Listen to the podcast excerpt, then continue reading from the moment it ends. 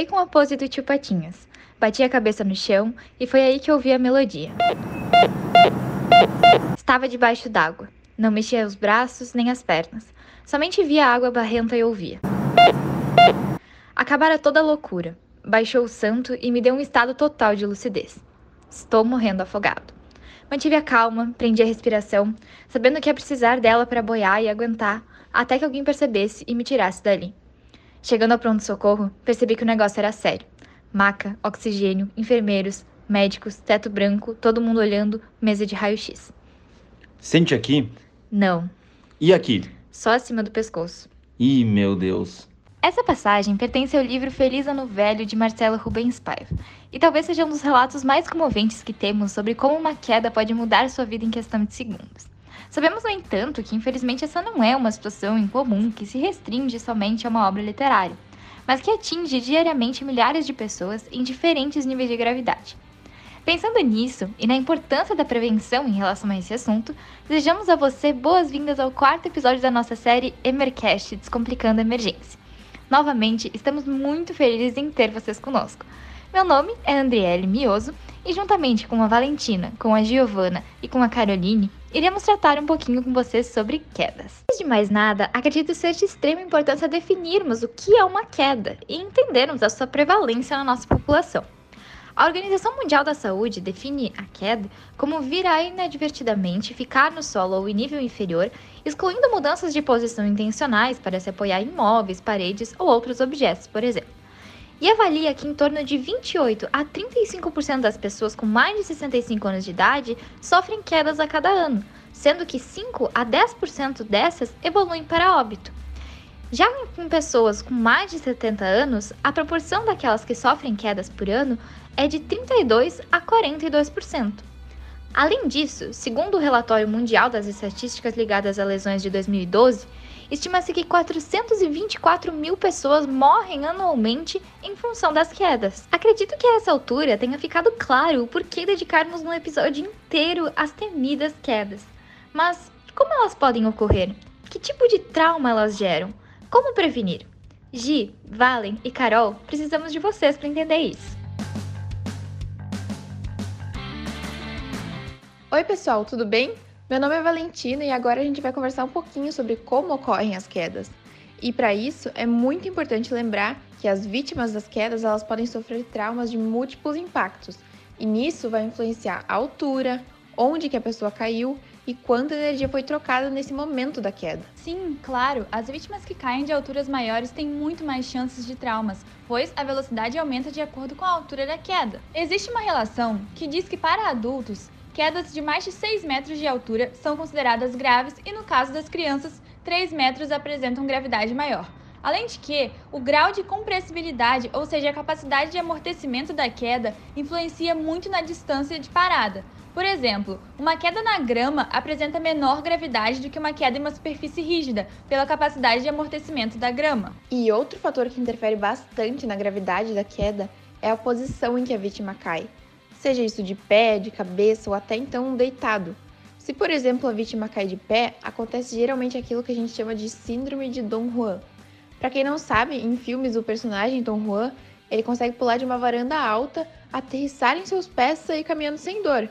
Já na vida real a situação é bem diferente, né? Sim, Valen. Na vida real, fraturas bilaterais do calcânio, que é o osso do calcanhar, compressão ou fraturas de cisalhamento, que são causadas a partir da tensão aplicada na região dos tornozelos, e fraturas tibiais distais ou fibulares, que são os ossos da perna, são frequentemente associadas com esta síndrome. E acontece da seguinte forma: quando o pé aterriza e para de se mover, as pernas absorvem a energia e por isso podem ocorrer fraturas do plano tibial, ou seja, da parte mais superficial da tíbia, que é o osso da perna, próximo ao joelho, e também fraturas de ossos longos e até do quadril. É, e nesses casos, o corpo acaba sendo comprimido pelo peso da cabeça e do tronco, porque esses dois ainda estão se movendo.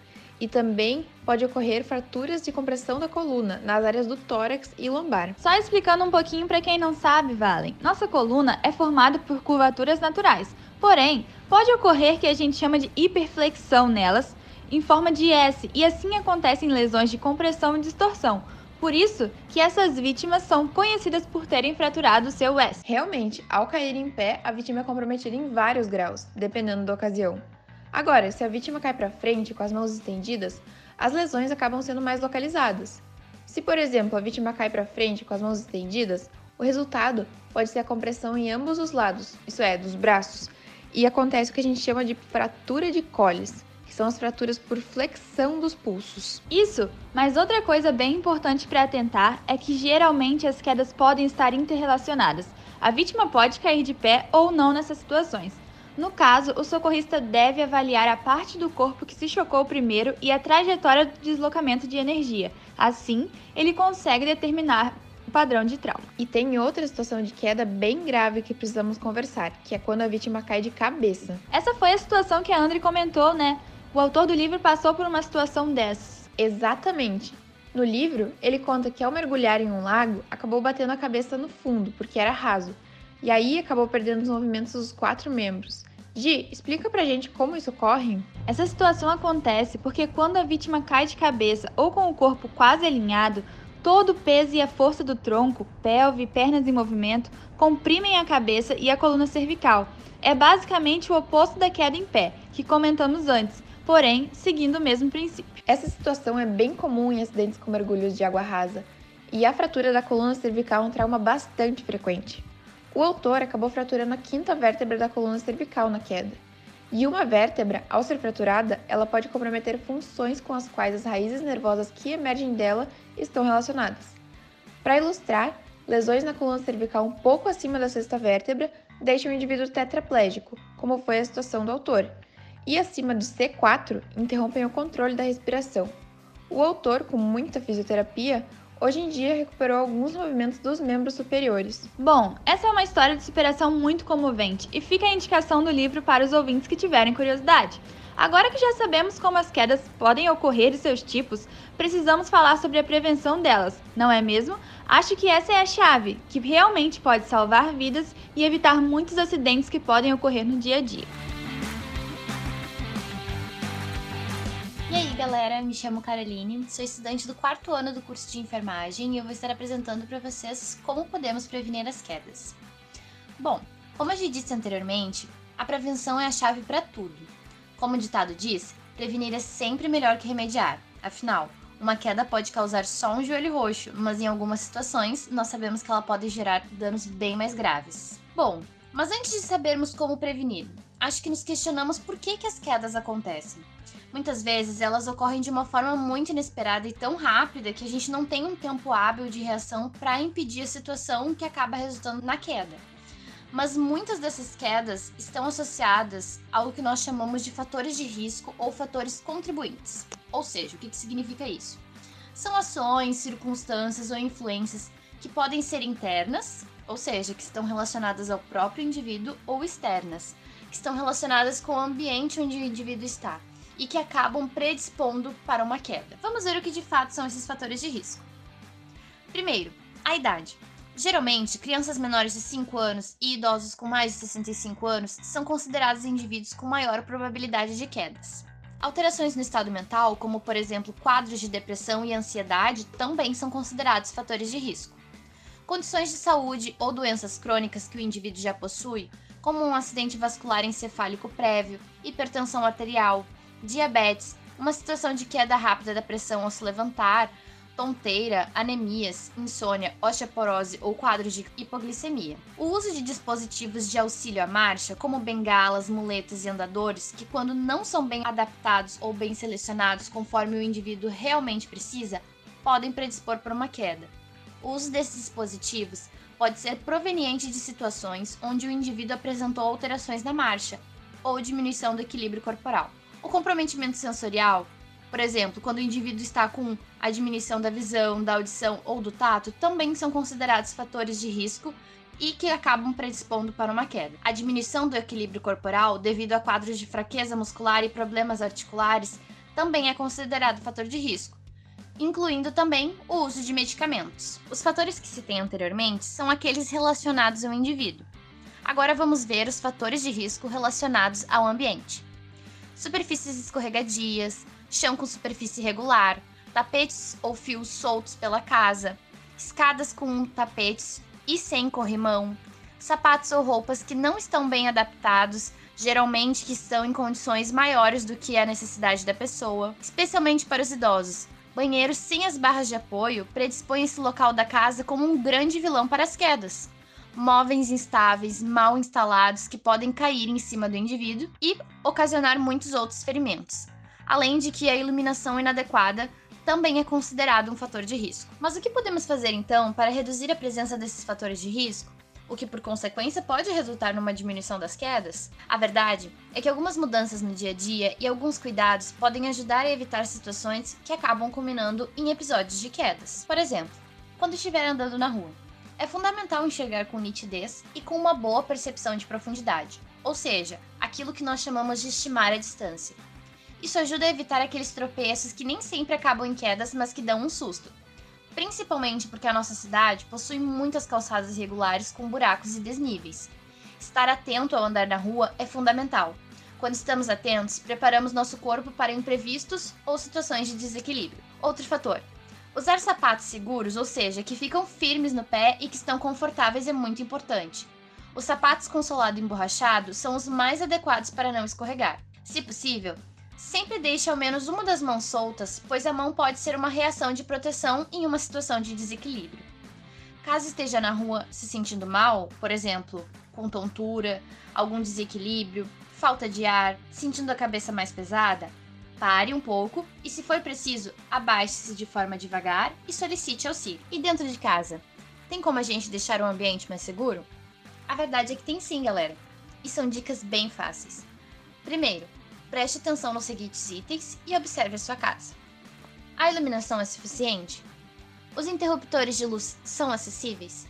As beiras dos tapetes são lisas e não possuem dobras? O chão encontra-se livre de objetos ou tem muitos obstáculos pelo caminho? Os objetos que são mais utilizados no dia a dia podem ser alcançados com facilidade ou estão em instantes que são muito altos e sempre precisam de um banquinho para subir? Agora que você já observou essa casa, pega um bloquinho e anota essas dicas para deixar cada cantinho da sua casa mais seguro. No quarto, use tapetes fixos e não insere o piso, pois o mesmo fica mais escorregadio, o que facilita uma queda. Isso, na verdade, é uma dica válida para todos os cômodos. Mantenha um abajur, uma lanterna ou um interruptor de luz próximo à cama. O uso de luzes noturnas, por exemplo, quando estão ligadas à tomada, é aconselhável. A altura da cama deve ser ajustada. Ela está correta quando sentado em sua beirada é possível colocar os pés no chão. Na sala, deixe o caminho livre de fios ou outros objetos. De preferência, utilize sofás que sejam firmes e de altura adequada. Nas poltronas, utilize aquelas que têm apoios laterais, pois elas facilitam na hora de levantar.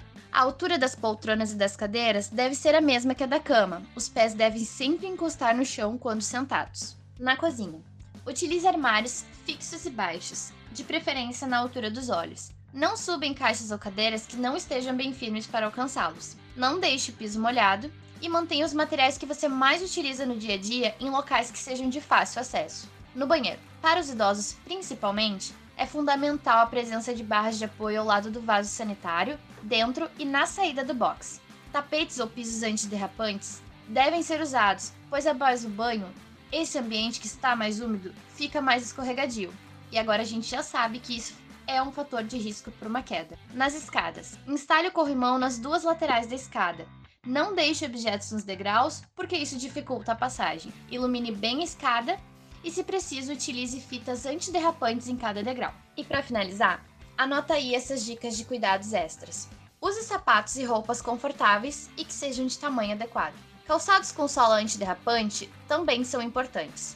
A prática de exercícios físicos diminui o risco de quedas, pois auxilia na melhora do tempo de reação, uma melhora na flexibilidade e no equilíbrio, melhora a força e auxilia na diminuição da perda de massa óssea. Certo, meninas. Acho que agora tudo ficou mais claro para os nossos ouvintes. Ficamos muito felizes em poder ajudar. E atenção, fiquem atentos ao nosso próximo episódio sobre dor cervical, que tanto nos acompanha em diferentes momentos da nossa vida. Obrigada pela sua atenção e por nos acompanhar. Nos vemos em breve, virtualmente, claro. Fiquem seguros em casa se possível e ao sair não se esqueçam da máscara. Ah, e por favor, respondam ao nosso formulário que estará disponível ao final do episódio. Isso nos ajuda muito a aprimorar nosso projeto. Até mais! Emercast Descomplicando a Emergência.